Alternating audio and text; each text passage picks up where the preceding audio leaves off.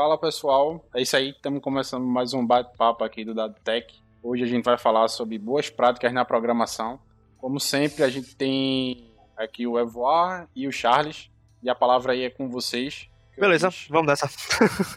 e aí galera, vamos embora aí trocar essa ideia sobre essas boas práticas de programação. Vamos ver o que, é que a gente consegue entender e aprender um pouco aí sobre esse tema. Vamos embora. Uh, beleza.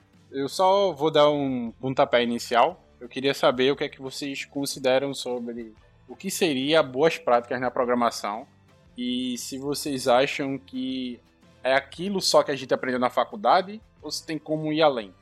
É, então, quando está na faculdade, não só na faculdade, né, mas às vezes tem a galera que participa de curso técnico, enfim, esses cursos à distância aí também, que agora tá bem na moda, né, o pessoal todo mundo em casa. A gente costuma ver alguns pontos relacionados a como programar bem, né? Em relação a código mesmo e padrões de projeto. Uh, e a gente vê algumas desse, desses, dessas boas práticas, por assim dizer, mas no final das contas a gente acaba não praticando na, na real, né? Então acho que esse é, acho que é um dos pontos mais é, cruciais ficar na teoria e a prática de lado. A gente sabe que existe, quais são, aprende um pouco aí na faculdade ou em algum curso que a gente faz, mas acaba não praticando de fato quando vai para o mercado. E em alguns casos há até uma certa defasagem, eu acredito, uh, em relação a esses pontos, principalmente porque a gente, quando a gente vê um, uma pessoa que está iniciando a carreira uh, e toca nesses tópicos, muitas vezes eles dizem que nunca ouviram falar sobre. Então essa defasagem até ocorre em alguns cursos aí que não acaba não adentrando é, sobre essas boas práticas. Né? A gente vê muita questão de código, né? de dentar código, é, ter um nome de variável mais intuitiva, realmente utilizar só as funções que é, utilizando, quem estiver utilizando retirar do código para deixar o código mais limpo. Enfim, Muitas dessas coisas a gente acaba vendo, aprende, mas quando vai para a prática parece que acaba esquecendo, né?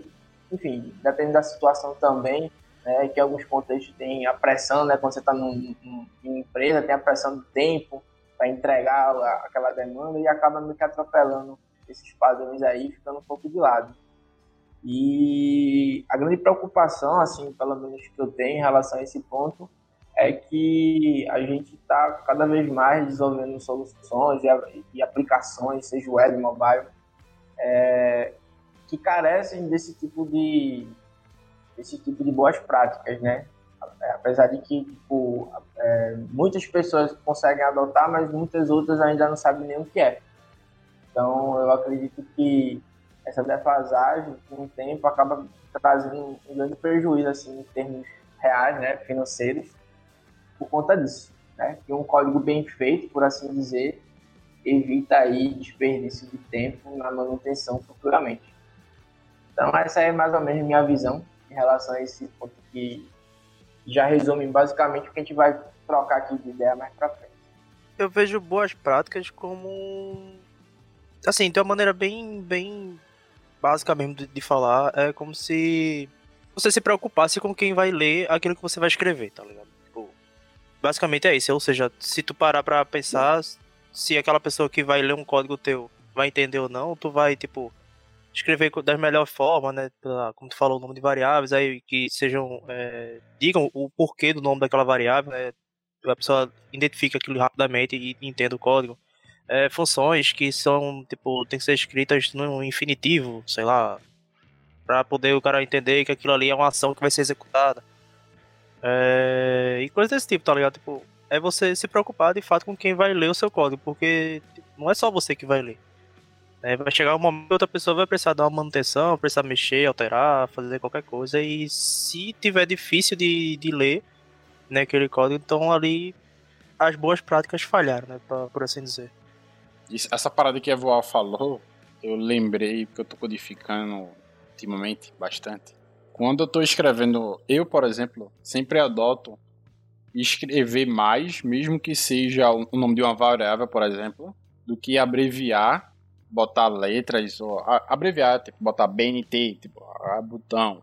Eu não gosto de fazer isso. Eu, gosto, eu escrevo botão por inteiro, sabe? Isso é uma parada que eu tenho.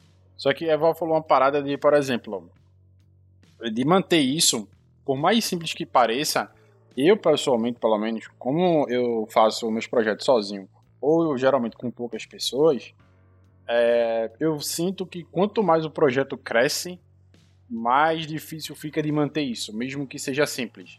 Porque às vezes eu tô mais preocupado em fazer o negócio funcionar, aí depois que funciona, às vezes eu esqueço de voltar para refatorar e fazer o negócio mais bem feito. Então eu sempre tento me policiar para fazer o mais organizado possível logo de cara, tá ligado?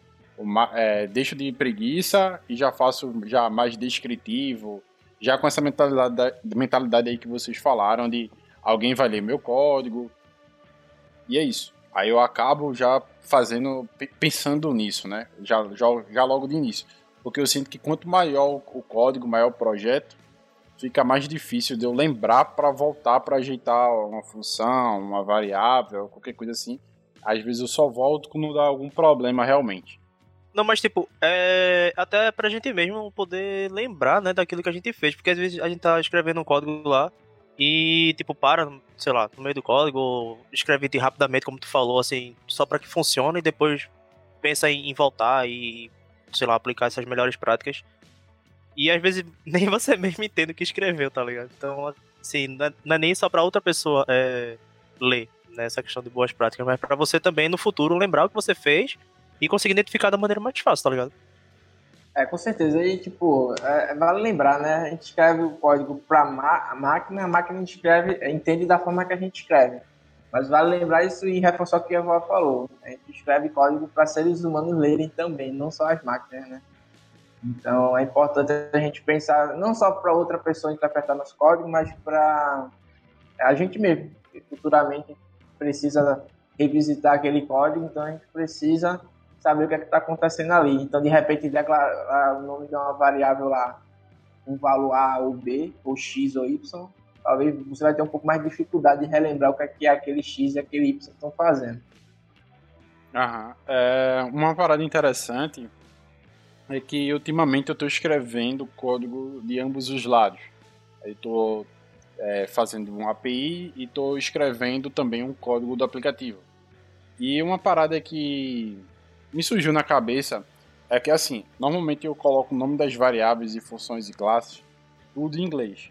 Só que o output, o output entre aspas, tipo o retorno da API, eu estava colocando em português, porque quem estava recebendo era o app. E eu percebi que, pelo menos para mim, não fazia muito sentido isso. Quando eu fiz, fazia sentido. Mas depois eu refleti e eu acho que não faz muito sentido. Por quê? O retorno da API não é nada não é nada muito complexo, não há três frases, sei lá.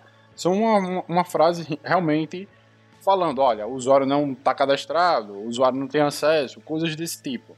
Coisas que não são, é, são simples de se entender, certo? São algo, são coisas realmente mais banais, assim, podemos dizer.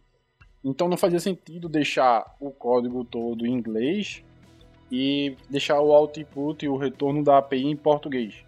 Aí eu botei tudo para inglês e eu acho que é melhor. Mas eu tô falando isso porque, da mesma forma como eu tive uma certa dúvida para parar para pensar nisso, eu acredito que outras pessoas também tenham, devam, devam ter, né? Eu acho que eu acredito que eu não seja o único. Agora, por exemplo, a Voar, ele, como tá trabalhando fora, é, faz mais sentido, eu acredito, escrever tudo em inglês. Tipo, tanto o, retorno, por exemplo, de uma API ou de alguma coisa do app, quanto as classes, etc. Mas, por exemplo, a gente que está aqui no Brasil, quando a gente faz, sei lá, uma API para programadores brasileiros, às vezes eu acho que acredito que a galera bota até em português para o cara que receber o retorno da API ter mais facilidade de entendimento. Não sei, sabe? É, eu acho que isso não é um problema, talvez, tão recorrente assim para voar agora, na atualidade, que está vivendo. Mas eu acho que aqui no Brasil ainda é, e eu acho que as pessoas têm um pouco de dificuldade nisso, de sabe, coloco o retorno em português, eu tudo em inglês, meio a meio. Tipo, o pessoal já não gosta, tem que manter o padrão, aí bota tudo em português ou tudo em inglês. E aí, o que, é que vocês acham disso aí? É, eu separaria isso aí de duas categorias, por assim dizer. Tipo, a primeira seria em termos de escrita de código. É, eu não curto é, escrever, por exemplo, sei lá, nome de de, de funções e variáveis, essas coisas assim, em português, né? Junto com é, funções que são, sei lá, nativas da, do framework ou qualquer coisa do tipo da própria linguagem em inglês. Eu acho que o código fica muito feio, tá ligado? Tipo, sei lá, get nome, tá ligado? Foge do padrão. Ou você escreve tudo em português ou você vai escrever tudo em inglês, tá ligado? É, você misturar as duas coisas acho que não, não, não faz sentido. E a outra questão seria, ser, por exemplo, uma mensagem de retorno para um feedback de usuário, por exemplo. É, eu já vi APIs e coisas desse tipo que a galera faz internacionalização do negócio. Tá ligado? Tipo, ele vai pegar a requisição lá, vai saber de onde veio é, essa requisição e depois com aquilo ali ele vai retornar, sei lá, em inglês, em português, em alemão, qualquer coisa, tá ligado? Então acho que se você tiver uma API que seja pública né, para vários tipos de pessoas, você consegue fazer isso, né, transformar em um negócio lá para inglês, a resposta, pra que se for uma requisição que venha do, do Brasil, você bota em português e, e enfim, vai nesse, nessa é. ideia. É pra isso que serve a documentação, né, das APIs. pois é, né, deveria ter, né. Gente só precisa saber os códigos que o código representa. E aí tá tudo certo. Mais difícil, é outro papo. É, isso aí que você falou, eu acho que é é, é fundamental, né, cara? Padronizar aí o tipo de linguagem que vai ser desenvolvida, principalmente quando você está em um projeto que é internacional, é, é, fundamental. Não tem outra palavra não. E mesmo se for um projeto nacional também, vale da, do que Evoa falou. Usar o mesmo padrão para não ficar confuso, né? Às vezes trocar o inglês por, o português. Eu tenho certeza que ninguém ia usar japonês. Então, cara, vamos Vamos padronizar aí, Nunca isso ajuda bastante. E, e, no, e tudo isso que está falando aqui tem muito a ver com questão de otimizar, é, não só a questão de código, mas otimizar o nosso tempo, né? Porque se a gente evita esforço futuro de ter que analisar o código para entender, como eu falei, que a danada aquela variável, aquela função está fazendo, a gente ganha, tem um ganho de performance aí nessa análise, né? Principalmente para as equipes que faz suporte e manutenção de código, né? Então, que por, por acaso pode ser a gente um dia, quem sabe. Então, é, é importante frisar isso. E, e, essa questão de otimização segue também alguns pontos de, de padrões de, de, qualificação que existe, né? Que é muito isso das boas práticas que a gente está falando. E uma delas que eu destaco aqui, queria trazer para tona, né? Nesse contexto, é o Clean Code, que eu acho que é a que mais tipo, é difundida aí já há um certo tempo. Algumas pessoas conhecem, outras sabem nem o que é. Né? Tradução literária, código limpo. E tem um livro, né? Inclusive. É, eu não okay. ouvi, Charles, o que tu falou. Depois, assim, eu escutei, mas eu não entendi a palavra. Falou, ah, tem algumas pessoas que não sabem nem o que é. Aí tu falou o que é, mas eu não, não entendi a palavra. Na tradução literária, código limpo, né? Ah, sim. Pode estar traduzindo para o português. E muitas vezes, é, como eu falei, muitos nem conhecem ou outros já ouviram falar, mas, é, enfim, tem um, tem um livro, inclusive, que fala sobre esse tópico. O livro é muito bom. E ele não aborda só um, um, uma, uma, abordagem só. É, são vários tópicos que são abordados, desde a de, é, definição de variável até trabalhar com a questão de exceção, código, como é que a gente constrói um, as exceções, né? pra gente saber trabalhar com exceções. E é um livro que, assim, ia ficar pro final como dica, mas vale a pena já comentar um pouco aqui. Eu acho que tanto o Lee quanto o Evoar já devem ter ouvido falar sobre. E do que ele aborda, né? Tipo, traz não só essas questões mais básicas, mas como questões mais avançadas também. E que nos ajuda. Tipo, é, eu, eu, acredito, eu tenho mais como um livro não de tipo, leitura em si, mas um livro de consulta, assim. Eu já li algumas coisas, mas não, não li todo o livro eu tenho ele mais como consulta mesmo. Ah, pô, eu quero ver aqui como é que é, a gente pode tratar com definição, sei lá, trabalhar com um try-catch, por exemplo, tratamento de exceção. Qual a melhor forma que a gente pode fazer para otimizar e utilizar ele da maneira correta? Que possa ser funcional e realmente faça sentido ser feito. E aí lá você consegue ver. Ele, ele, se eu não me engano, o livro é baseado em Java, mas tipo, pode ser adequado para qualquer linguagem, porque o conceito que está por trás é universal. E aí vale muito a pena, assim, falando aqui de boas práticas, eu acho que para quem está começando, é, começar pelo esse livro que é Clean Code já é um bom passo que pode ser dado, né? Para você começar a entender melhor como é que você pode, principalmente para quem está começando né, na área de programação. Acaba que sendo às vezes é, um assunto tanto quanto chato, né? Tipo, ah, poxa, realmente como o Lee falou, fazer isso aí, muitas vezes você em determinadas situações acaba deixando passar e não, não faz. Mas eu acredito que é a prática. Você sempre praticando vai chegar um determinado ponto aí do, do seu nível de maturidade de programação que você vai estar fazendo que nem vai precisar ficar lembrando que tem que fazer. Você simplesmente já vai estar ali no automático fazendo, sem precisar ter é, essa força. É que nem você está aprendendo uma nova língua, né? Tipo, aprendendo inglês. No começo você fica traduzindo as palavras, até chegar a um certo ponto que você vai começar a falar sem precisar fazer essa tradução. Então é mais ou menos isso. Eu acho que à medida que você vai utilizando, vai aplicando essas boas práticas, ah, você vai cada vez mais aperfeiçoando aquilo ali e tornando parte da sua rotina de programação ali e algo mais intrínseco. Bom, tem um mosquito aqui. Depois eu posso até deixar um, um, o link aí do. É, de uma palestra do, do Uncle Bob, né? Que foi um dos criadores dessa questão aí do, do Clean Code, que ele vai falar sobre isso tudo e, tipo, beleza, é inglês, mas é, quem não tiver essa, essa fluência aí, se esforça um pouquinho que vale a pena assistir. Deixa aí nos comentários. É, beleza. É, uma parada que Charles falou, que é uma coisa que eu faço e talvez sirva de dica para outras pessoas, ou até vocês mesmos podem dizer como eu posso melhorar esse processo, que eu falei no começo que às vezes quando o código vai crescendo, né, aí tipo eu tenho dificuldade para lembrar o que eu fiz no começo e etc. Então eu tô tentando me policiar para ajeitar logo tudo no começo. Então, muitas vezes, quando eu faço uma classe, eu faço um controller ou qualquer coisa assim, é, mesmo que ele funcione, eu refatoro ele algumas vezes, sabe? Eu volto nele, é, é, ajusto o nome, faço melhorias, pequenas melhorias, é, coisas do tipo. Eu vou sempre refatorando, mesmo que logo no início, e vou, vou fazendo isso, na verdade, continuamente, né? Então eu acho que essa parte de ficar refatorando, tipo, ah, isso aqui não tá certo, isso aqui pode melhorar. Porque é, eu não sei se vocês passam, passam por isso. Por exemplo, eu escrevo um código, semana, depois de uma semana eu já acho que meu código tá ruim porque eu já aprendi coisas novas e que pelo menos uma coisinha ali que dá para melhorar, de fazer um jeito diferente, etc. Talvez é, se as pessoas revisitarem seu código e refatorarem, eu acho que isso é, agrega bastante conhecimento e ajuda a manter essa questão de boas práticas viva, né? É, uma outra parada também que é, só um, um, voltando um pouco no que a Val falou lá do get nome, isso para mim já é outro nível, tá ligado? Quando a galera transforma uma frase, uma, sei lá, é, uma frase ou qualquer coisa do tipo em bilíngue, eu já acho é, muito, muito bizarro mesmo, tá ligado? É, realmente, quando o Evoa separou. É ruim ele... de ler, pô. É ruim é, de ler, velho. É. é. Eu acho muito bizarro, tá ligado? Eu não consigo entender porque alguém faz isso, mas tudo bem.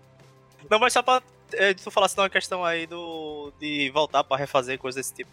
É, acho que uma boa prática que o cara pode adotar logo de início, assim, que ajuda até nesse processo de for, se for preciso de, de refatorar e fazer essas coisas. É... Se você seguir alguns princípios também tem a gente falou de clean code, mas também tem essa questão do solid e, e tudo mais, né? Depois quem quiser pesquisar e mais a fundo vai, vai em frente, é bom.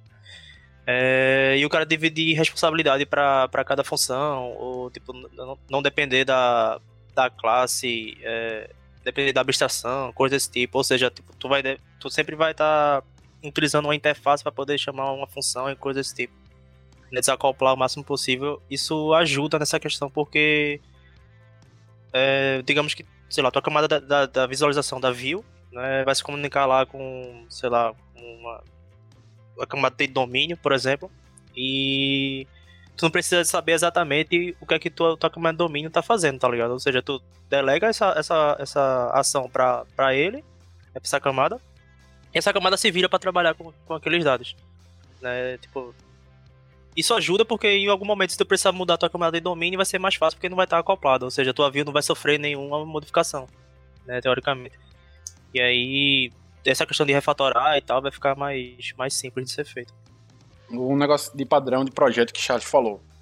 Eu, por, eu, por exemplo, eu gosto de ser simplista. No sentido de que, por exemplo, eu vejo uma metodologia, é, sei lá, MVC da vida, e eu sei que a MVC vai me atender no projeto, sabe? Aí eu vou e aplico. Eu sou assim. Eu não fico procurando uma, uma, uma solução nova ou uma solução mirabolante para resolver o problema.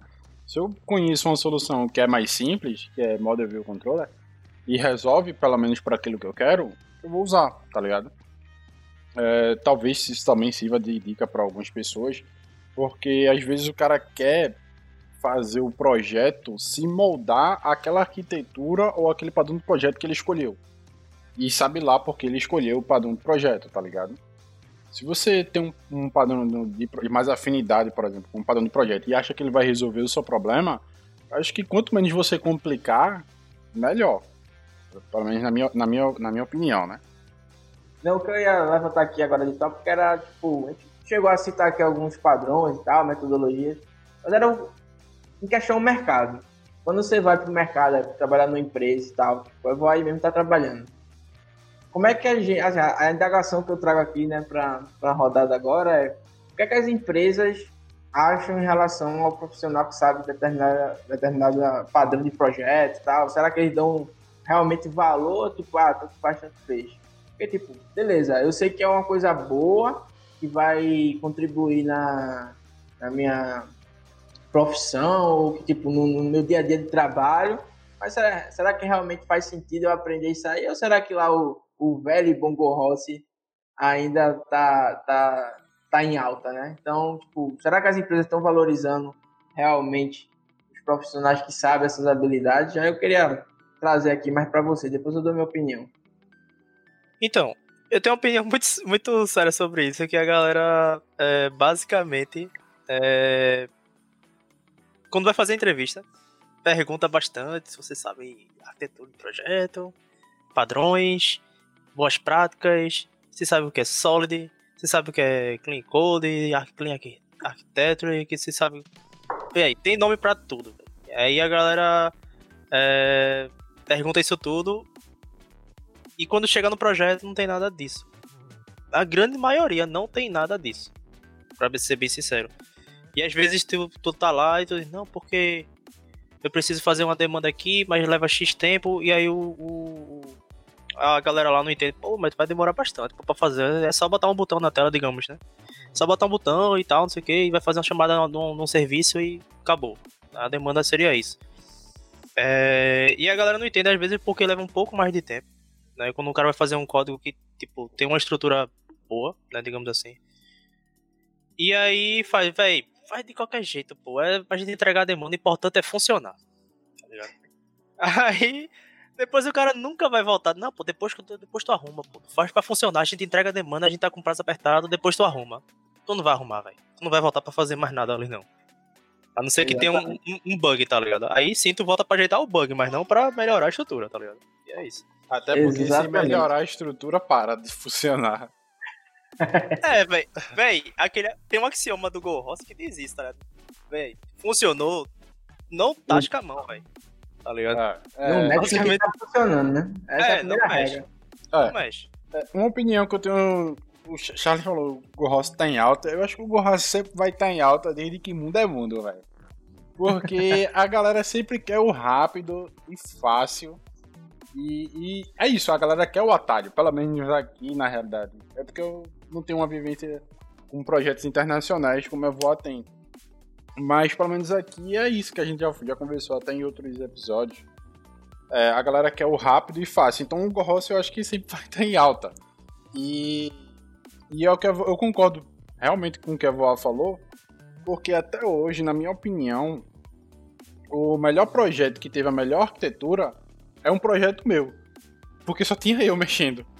E eu vou dizer por que isso acontece. Porque quando eu estou em algum projeto, por exemplo, quando um projeto sozinho ou poucas pessoas, é definida uma arquitetura e a, e a arquitetura é seguida. Quando é numa empresa, quanto maior a empresa, mais difícil isso parece ser. Eu vou dizer por quê. A galera até começa com uma boa intenção de, olha, vamos botar a arquitetura tal. Aí implementa a arquitetura tal. Só que o cara que era responsável por manter a arquitetura, por exemplo, sai do projeto ou vai para outro projeto. Aí entra gente nova que não conhece a arquitetura, mas é um júnior, por exemplo, que ainda não está muito bem acostumado, e aí os caras têm que entregar a demanda, como a Val falou, e aí faz de todo jeito. Aí no começo era arquitetura tal, aí mas não é mais, é qualquer outra coisa, menos aquela arquitetura que foi definida no começo. Então não é que eu seja bom e que meu projeto tenha uma arquitetura foda, não é isso é que é muito mais fácil eu conseguir controlar a arquitetura do meu projeto, tendo eu, uma ou duas pessoas, do que numa empresa que tem uma rotatividade muito grande e que todo mundo mete a mão no, no, no projeto de todo jeito e ainda tem aquelas, aquelas pressões que a gente sabe que tem para entregar o, o, a demanda, né? Então isso complica muito, complica muito. Então é, é realmente é isso que eu falei. Não é que eu seja bom, mas é que as empresas realmente se esforçam para ser ruim. E na minha opinião. Porque.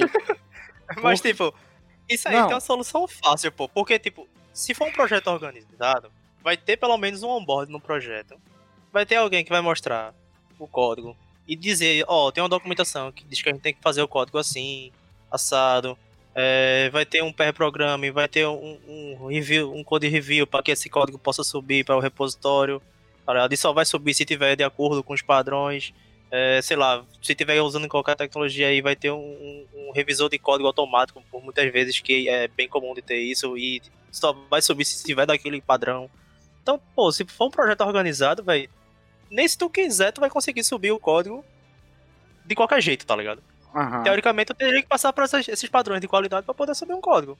É, o problema né? é que a gente já teve um episódio sobre padrão de qualidade e a gente sabe muito bem que essa coisa é no papel, não existe na prática. Eu vou fazer uma pergunta para você, Vó, que você foi o último a falar agora. Quantos projetos, por exemplo, tu participou que tinha um integrador? Que fazia, era responsável por assegurar que tava tudo certinho nos meshes, o cara, tipo, olhava realmente para baixo para não deixar ninguém fazer merda, tá ligado? E esse cara não, não aprovava GoROS. Quantos projetos? Passou, assim, sinceramente, pode falar. Você passou por muitos que você teve mais sorte do que eu, sabe? Eu já vou logo lhe adiantando.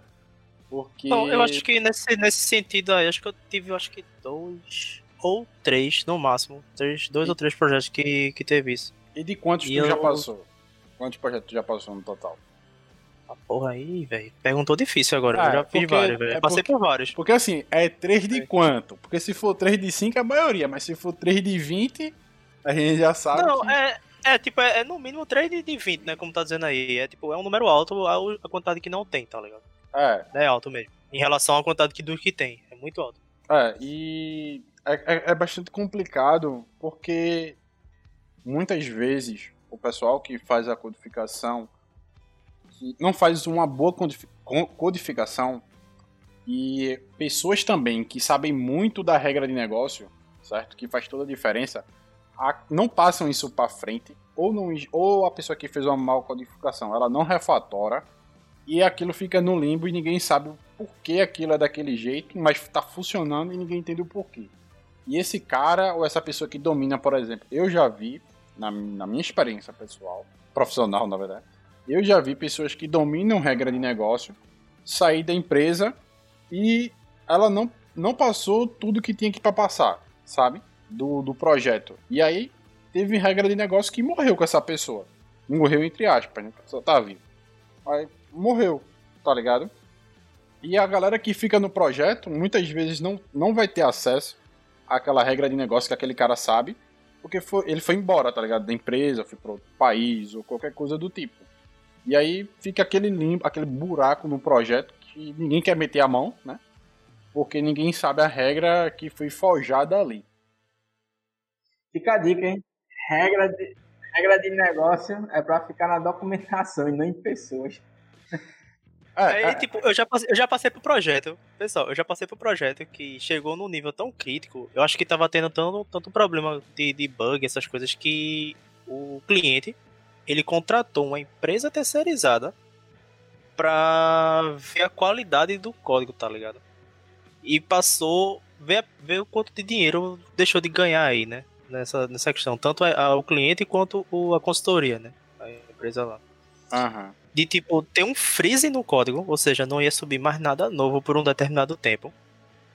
E, e esse tempo ia ser utilizado para poder é, organizar a casa, tá ligado? Aham. E tipo, e, muito desse, desse tempo, o custo. Tipo, a empresa não teve. A, o cliente não teve custo nenhum, tá ligado? Simplesmente chegou pro, pra, pra a, a empresa que entregar, né, o produto.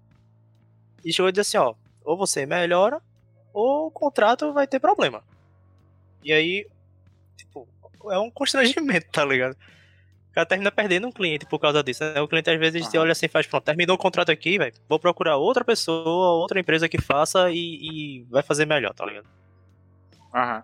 É, uma dica bem rápida é que, na minha percepção, né? Implemente e busque implementar, pelo menos, boas práticas no começo do projeto. Porque para manter é muito mais fácil do que você pegar o projeto já no- da metade para o final, ou quem sabe lá, manutenção, e tentar aplicar boas práticas num projeto que na maior, na maior parte da vida útil dele não teve. Isso é mais complicado. Então, tente realmente faça um esforço para se policiar, e estudar e fazer uma boa prática já do começo. Deixar de preguiça. Eu sou uma pessoa bastante preguiçosa.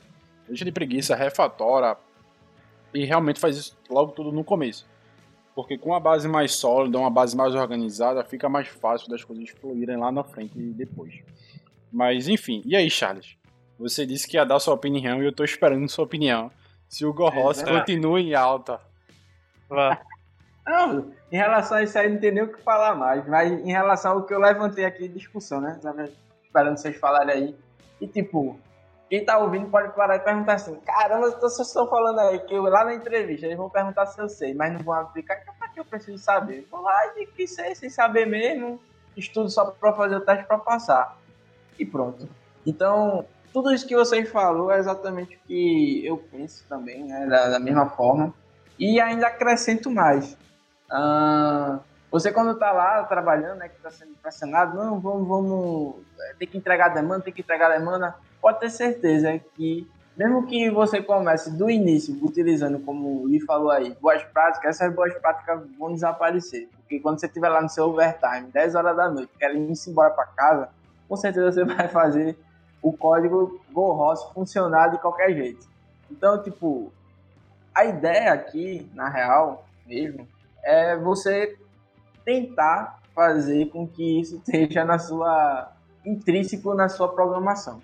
Então, mais que diga, ah, não existe é, né, padrão de projeto tal, boas práticas tal, mas tipo, nada vai é, ser assimilado por você se você não colocar isso em prática de verdade. Mas não é em prática, tipo, ah, quando eu te dou um projeto, eu vou praticar.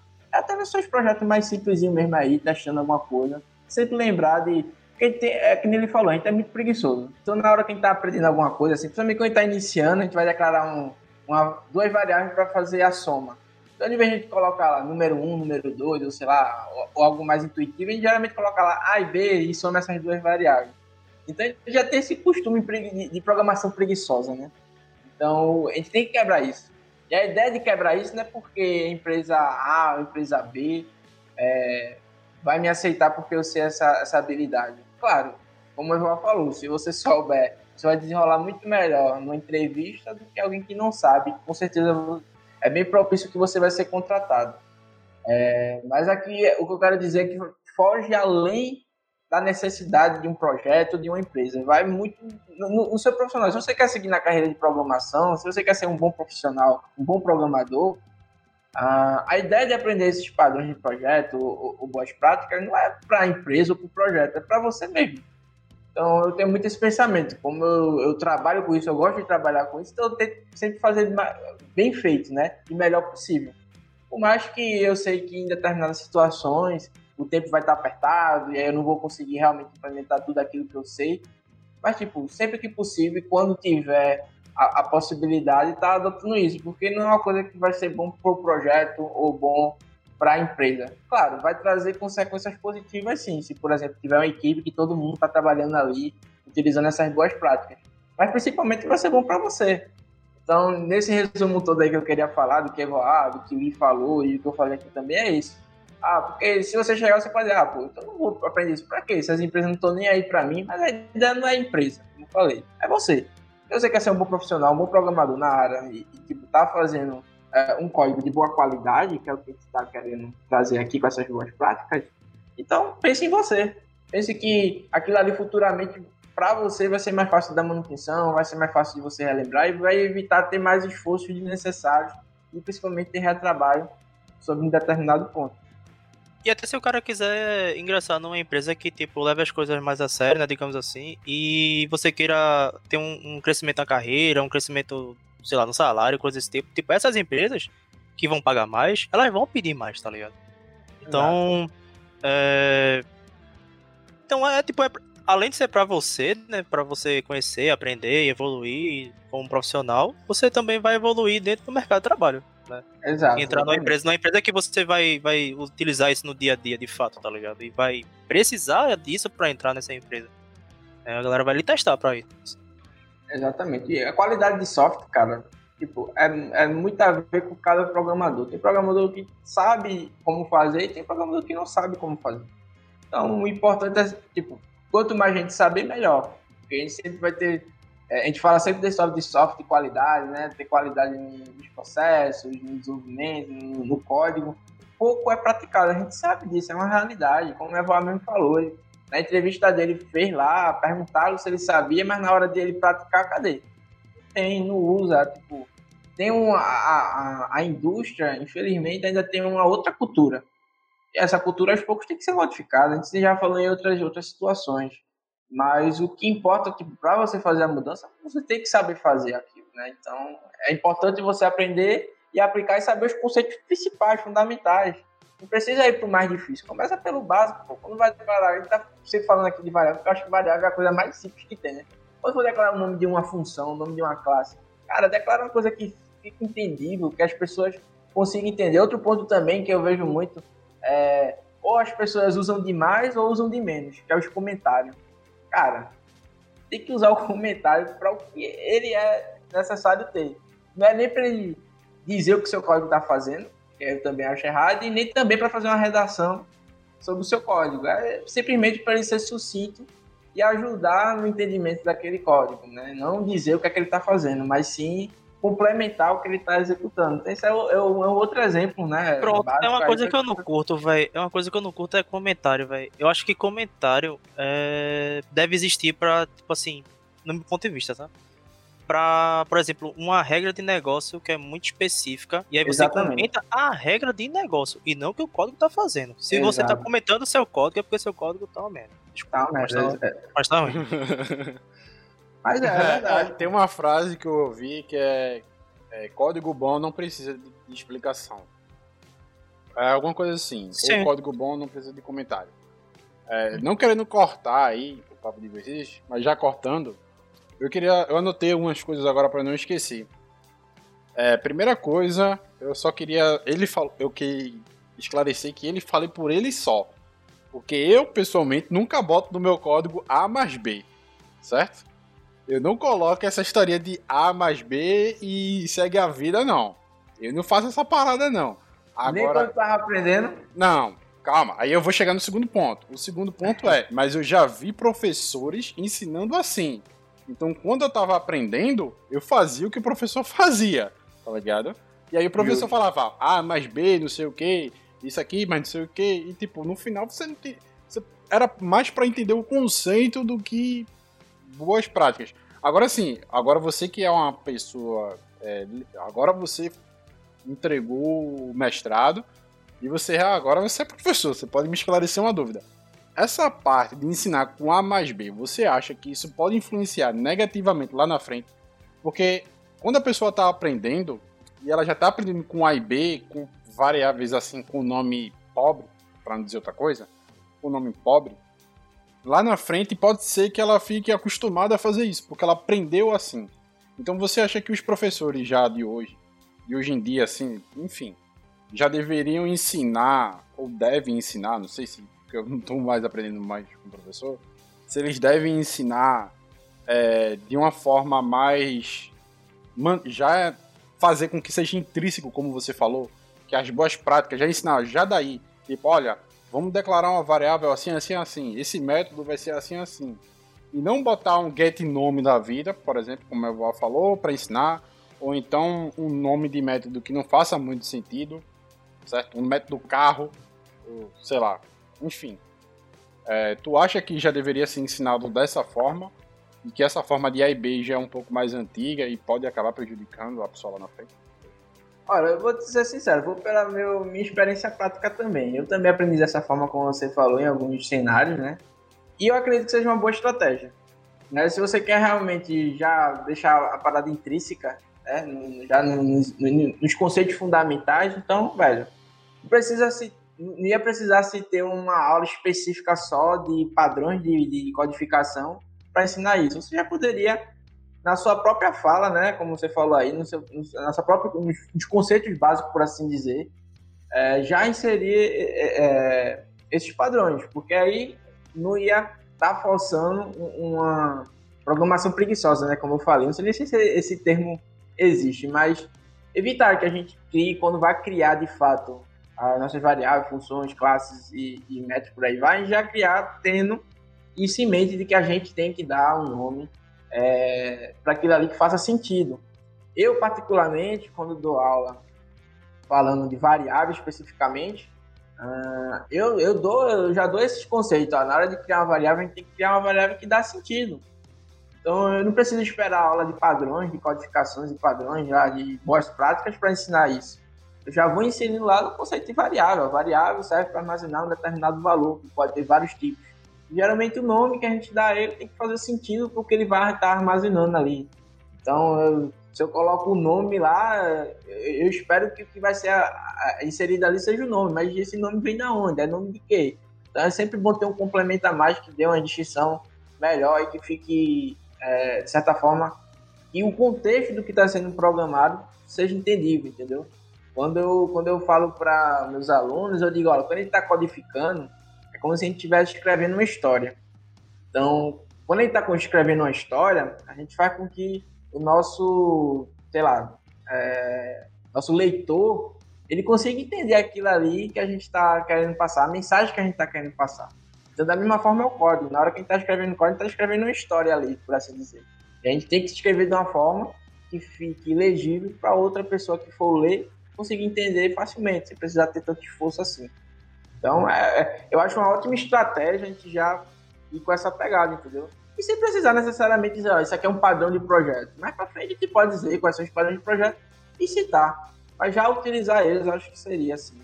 E, e, concordo com o Lee que seria uma boa estratégia. Não vou dizer que seria a única, tá? Uh, Pode-se ter outras estratégias também. Uh, eu não acredito uma estratégia única para nada. Sempre pode existir mais de um caminho para se seguir, mas que é, eu acredito que possa dar, dar uma boa base aí sim. E vale a pena validar para ver se realmente é, é útil ou não para isso. Porque afinal de contas, quando você não aprende é, errado, é possível que você não cometa os mesmos erros futuramente. Mas não estou dizendo que é 100% garantido. Mas com certeza pode evitar. Então, uhum. Agora, eu tenho uma pergunta para vocês. É, como é que vocês fazem para, tipo, adquirir esse conhecimento, tá ligado? E, melhorar o código e, e, melhorar as práticas na programação e conhecer coisas novas nesse, nesse meio. Tipo, vocês consomem mais vídeo, ou vê mais tutorial escrito assim, por artigos e tal, ler livros, como é que é? é pra mim, minha experiência em relação a isso, eu vou. É, pelo menos a minha maior parte de experiência sempre vieram de pessoas fodas que trabalharam comigo. Então eu sempre procurava absorver o máximo de conhecimento, de literalmente sugar o conhecimento. Sugar não, porque a pessoa continuava com aquele conhecimento, não tomava para mim. Mas eu procurava absorver o máximo de conhecimento que aquela pessoa tinha é, a me oferecer, certo? Na, nos primeiros estágios, primeiros empregos. Então eu sempre tive a sorte, ou entre aspas, é, sei lá, de trabalhar com pessoas próximas a mim que sabiam muito e sabiam fazer muito bem aquilo. Então eu estava sempre disposto a aprender e realmente prestar atenção naquilo.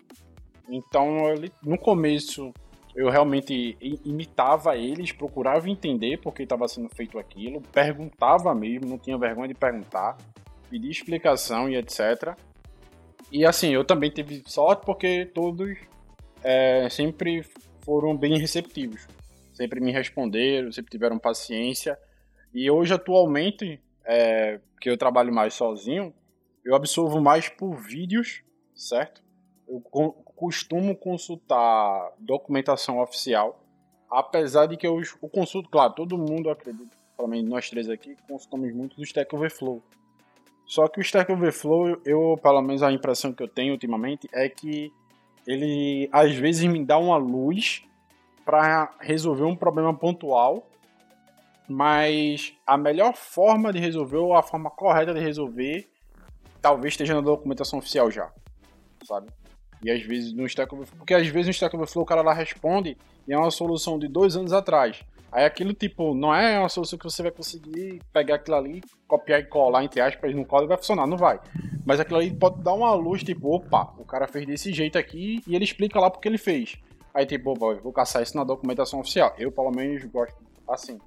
E por isso que a gente fala é, da importância da documentação, né? Projetos de documentação e linguagens e frameworks terem uma boa documentação, porque normalmente é lá que muitos ou a maioria dos programadores vão buscar conhecimento. E quando não é isso, eu tento consumir bastante conteúdo, é, como falei, por vídeo, tanto de gente brasileira quanto de gente de fora. É, eu não tenho a, a mentalidade de que tipo, o conteúdo de fora é sempre melhor do que o conteúdo interno aqui brasileiro. Eu, eu já vi re, resposta de gringo uma merda no Stack Overflow. Tá? Os caras falando nada com nada, os caras abriam problema no GitHub por nada, e era besteira, tá ligado? Os caras ajudavam lá, faz isso, isso, isso e resolve. E, tipo, às vezes o pessoal abria, por exemplo. É, é, é claro, a gente não dá para saber se é pessoa de fora não, porque tá todo mundo falando inglês e o nick também não dá para saber se é o nome real, enfim. Mas o pessoal abria às vezes problema e não. E Aí o cara perguntava, dá mais detalhes, o cara não dava mais detalhes. Então não tenho muito essa síndrome de que o que vem de fora é melhor. Eu consumo ambos os conteúdos, tanto nacional quanto internacional. O internacional tem uma certa vantagem, porque eu acredito que seja é, tem um maior volume, porque normalmente as pessoas, até os indianos, a gente sabe que eles são muitos, falam inglês, e os caras estão fazendo tipo, ah, tem um framework novo, tem uma parada nova, tem uma feature nova sei lá, os caras já, já tem conteúdo normalmente em inglês daquele negócio. E aí tem um delayzinho, às vezes tem também na mesma, na mesma, no mesmo instante que o de fora, mas normalmente a gente sabe que não é isso que acontece, até porque o número também de brasileiros é, mexendo com programação, eu acredito que é muito inferior se a gente comparar todos os programadores do restante do mundo que falam inglês, mesmo que não seja dos Estados Unidos ou qualquer coisa assim. Massa. Cara, pra mim, respondendo a pergunta do Evoar, é, segue um pouco aí do que ele falou, mas é, eu, gosto mais, eu gosto também de artigos. E porque eu gosto de ter aquela leitura vertical, sabe? Pra ver se realmente tem um conteúdo que vai me agregar alguma coisa ou não. Então, eu visito muito Medium, enfim, pego tem alguns artigos também no LinkedIn que a galera compartilha sobre alguma tecnologia que me interessa. Então, quando eu estou aprendendo algo novo, eu sempre vou atrás mais de artigo e vídeo curto também, porque eu gosto de ter esse entendimento aí mais é, breve, né? Não que eu não vou me aprofundar, claro, me aprofundo, mas primeiro tento ver se aquele conteúdo ali vai me trazer algo realmente útil. Então, geralmente tem essa leitura vertical aí para ver quais são os pontos que estão sendo abordados. Uh, e as comunidades também, eu acho que outra fonte de aprendizado aí são as comunidades, mas aí realmente, como eu falei, é importante ter cuidado porque tem muita gente que fala muita bobagem, é, às vezes fala uma coisa que realmente não é nada com nada, ou, ou alguma ou informação incompleta. E aí você acaba acreditando que aquilo pode dar certo ou não, então nada mais, nada menos do que você praticar para ver se realmente vai funcionar ou não, ao invés de acreditar fielmente. Então eu costumo ter essa abordagem né, no meu aprendizado e praticar bastante. Eu acho que a melhor forma de você conseguir é, fixar aquela informação, aquele conteúdo é praticando. Então, as minhas fontes basicamente são essas: artigos né, da internet e comunidade. Uhum. Porque assim, eu é... perguntei porque, tipo, eu tenho muita facilidade em aprender é, vendo a, a, coisa acontecer, tá ligado? Não só lendo. Tipo, eu consumo artigo, eu consumo, sei lá, podcasts para poder conhecer coisas novas, é, mas eu consumo acho que muito mais vídeo, tá ligado? É, tipo, nesse sentido, assim, de aprender uma coisa, como é que funciona e ver o código lá acontecer e tentar fazer aqui do meu lado também e, e mudar. Eu acho que também é importante você pegar um código que esteja na internet, seja de qualquer fonte, e você mudar, né, para poder ver se você entendeu o que, que aquilo tá acontecendo e quer mudar para tentar ver se funciona de outra forma. Pra, acho que isso valoriza também o, aprendizado. Né? Eu sei que tipo tem várias linhas né, de ensino e de, de maneira de aprender, então acho que é importante o cara se atentar também na, de como você consegue aprender melhor. Ah, se né, conhecer, né? otimizar isso. É, se conhecer, acho que ajuda bastante também. A nós três aqui tem três pegadas, né? Assim, linhas de aprendizagem diferentes. Mas, ah. tipo, ah, é são válidas. Uhum. É, por isso exemplo, é eu tava vendo, é, tava dando uma olhada no curso da Angela Yu de Flutter, e ela falou uma parada muito interessante logo no começo do curso. Que ela falou assim, é, por favor, eu não lembro se ela falou exatamente por favor, vou falar com minhas palavras, mas ela disse assim, assista às aulas, assista o conteúdo, preste atenção, absorva e tente fazer. Não, não faça, não codifique enquanto eu estou fazendo aqui. Você aprende, entende e tente fazer você mesmo aí. E aí, se você não conseguir, você volta para revisar a aula, ou procura na internet, documentação e etc. Mas primeiro assista a aula, aprende, foque 100% de atenção na aula e depois você vai tentar fazer sozinho. E eu achei isso muito interessante. Porque eu até é, eu já vi pessoas falando, e até mesmo eu, às vezes, é, fazia, assistia uma aula, pausava, aí tentava fazer aquilo para ver se dava certo, e eu já vi pessoas falando assim, que tipo, ah, eu gosto de fazer enquanto eu tô assistindo a aula. O cara tá fazendo, eu vou fazendo. Tem gente que tem essa mentalidade. E ela dá essa dica logo no começo do curso dela, e eu achei bastante interessante. Que eu, pelo menos, não vi é, um professor de curso online, pelo menos nos que eu fiz, falar sobre isso. Certo? Eles dão um curso, tipo, não tô dizendo que o curso é ruim, mas nenhum logo no começo abordou esse ponto de, de vista, sabe? Como eu, eu achei importante isso, pelo menos é, do ponto de vista como aluno, de que o professor diga, pelo menos, ou indique uma forma que ele acredite que seja mais fácil ou uma boa, uma boa forma do aluno absorver aquele conteúdo dele, sabe? Tem professor que pode falar, olha, em determinado ponto do vídeo eu vou pedir para você pausar e fazer, sei lá. É bom que o professor logo no começo também explique isso, olha, eu tenho essa e essa didática e eu acredito que você vai absorver melhor, vai conseguir ter um maior aproveitamento do curso dessa forma. E pelo menos aqui ainda, eu vejo poucos cursos, pelo menos nacionais, o professor fazer logo isso no começo do curso, que eu acho que é o lugar ideal para fazer até no começo do curso. Não sei se Charles, como professor aí, se ele já teve alguma experiência desse tipo. Não, não é, é, é isso mesmo, cara. É assim, é, são estratégias de aprendizado, né? Cada um tem uma estratégia assim diferente. É, essa daí de assistir e depois tentar praticar, eu acho que é a melhor, né? Eu também, quando assisto o vídeo, eu gosto de fazer isso também. É, apesar de que o vídeo, às vezes, eu não tenho muita paciência quando a pessoa fala muito devagar, então eu boto lá duas vezes, com certeza. Ah, isso, aí eu, isso, aí isso é meu default. É, pronto, então, mas eu costumo ver primeiro, e depois eu tento fazer, e se eu não conseguir fazer alguma parte, esquecer, eu vou lá e revisito. Acho que é super válido aí quando você tá praticando, né? Uhum. Pronto, é... eu também. Eu não consigo fazer as duas coisas ao mesmo tempo, não. E quando eu dei aula lá, e quando eu dei aula lá na, no curso de pós-graduação, é, eu falei pra galera, eu fiz, ó, eu vou, tipo, vou falar aqui como é que faz o negócio, explicar o porquê eu tô fazendo aqui, a gente vai fazendo e tal, e depois vocês. Eu dava um tempo pra galera é, tentar refazer aquilo, tá ligado? Uma pergunta para vocês, e eu acho que a gente vai entrar num tema que a Voa gosta bastante. É, com tudo, com tudo, com, com tudo que vocês falaram, é, eu percebi que fazer boas práticas ou conhecer boas práticas na programação não é o suficiente porque é, talvez precise ter boas práticas de ambiente de trabalho que está acima de boas práticas na programação para que o programador consiga exercer as boas práticas de programação que ele conhece. Exemplo, é, aquilo que Charles falou, o do cara fazer overtime de 10 horas da noite. O cara às vezes sabe fazer boa prática, conhece boas práticas, mas as boas práticas, entre aspas, do ambiente de trabalho não ajuda ele. que tá fazendo com que ele faça overtime tarde da noite. E aí ferra o cara. Ou um gerente, ou seja lá o que, pede para ele fazer algo com prazo muito apertado. Ou faz, que vai resultar em algum gorroço ou qualquer coisa do tipo. Então, o que eu tô querendo dizer é que antes de boas práticas na programação, deveria vir boas práticas de ambiente de trabalho ou qualquer coisa assim, na opinião de vocês?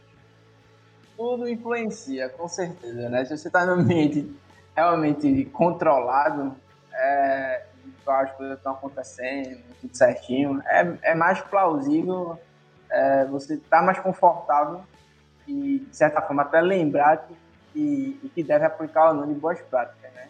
Quando você está lá na, na pressão da entrega com o gerente no seu cangote cobrando o tempo todo, fica difícil ter, ter isso mais facilmente. Então, com certeza, tudo contribui, né? Mas, como eu falei, é... tudo, tudo, quer dizer, como o Gui falou, tudo vai depender do contexto que ele vai estar inserido. Se ele está num contexto mais sob pressão, por assim dizer, lá no, no overtime da vida, é muito mais difícil ele lembrar o que é boa prática e aplicar aquilo ali. E, ao contrário que se ele estiver num ambiente que está tudo sob controle, todas as sprints estão sendo entregues, está seguindo um certo fluxo, os processos estão acontecendo, fica muito mais fácil, né? Ele não vai aplicar aí, no caso, se não quiser. Ou porque não sabe, ou porque realmente está tá a fim de colocar ali em prática, está com preguiça de programar as boas práticas. Mas é isso. Eu acho que influencia sim, se tiver um bom ambiente de trabalho, contribui também, até porque, cara, quem está programando é a gente, né? Então, nós ainda. A, a, programação ainda é feita por nós humanos. Então, a questão psicológica influencia também na nossa qualificação. Então, pode ter certeza que vai influenciar sim. Se você estiver num ambiente estressante, com certeza você vai descontar no seu código. É, não tem muito o que falar sobre isso não, realmente influencia, velho. É complicado isso. Vai influenciar a equipe, vai influenciar, sei lá, tudo, vai. Se você tá de bom humor não, seu código vai mudar. É a mesma coisa, tipo, vou fazer uma analogia aqui, tipo, quando tu vai cozinhar, tá ligado? Às vezes o cara vai cozinhar e tá de mau humor, a comida sai uma, uma merda, tá ligado? Muitas vezes. E aí, é. se o cara tiver de bom humor, o cara fala, ah, boazinho e tal, sei o que, ele termina a comida ficando até mais gostosa, tá ligado? Eu não sei se, se o bom humor vai trazer sabor melhor pra comida ou não, mas é bem por aí. Qualquer coisa com fica certeza. com fome, que aí o tempero, melhor tempero, né? É, a fome. É verdade. Beleza, vocês têm mais alguma coisa aí para falar? Se não tiver, Charles já pode fazer as honras aí do encerramento. Boa. Beleza, gente. Então é isso. É, espero que vocês tenham gostado aí desse bate-papo aí, falando um pouco sobre boas práticas, como é que é, é, é, um pouco desse universo aí, tanto na parte é, teórica, que a gente falou um pouco, quanto na prática aí no mercado. Uh, se vocês tiverem alguma dúvida, deixe um comentário aqui pra gente, a gente em contato nas nossas redes. E não esqueça de nos seguir, tá? Seja em que canal você esteja é, nos assistindo, nos ouvindo aí, tá bom? Então, fica um abraço aí e até a próxima. Valeu. Valeu. Valeu.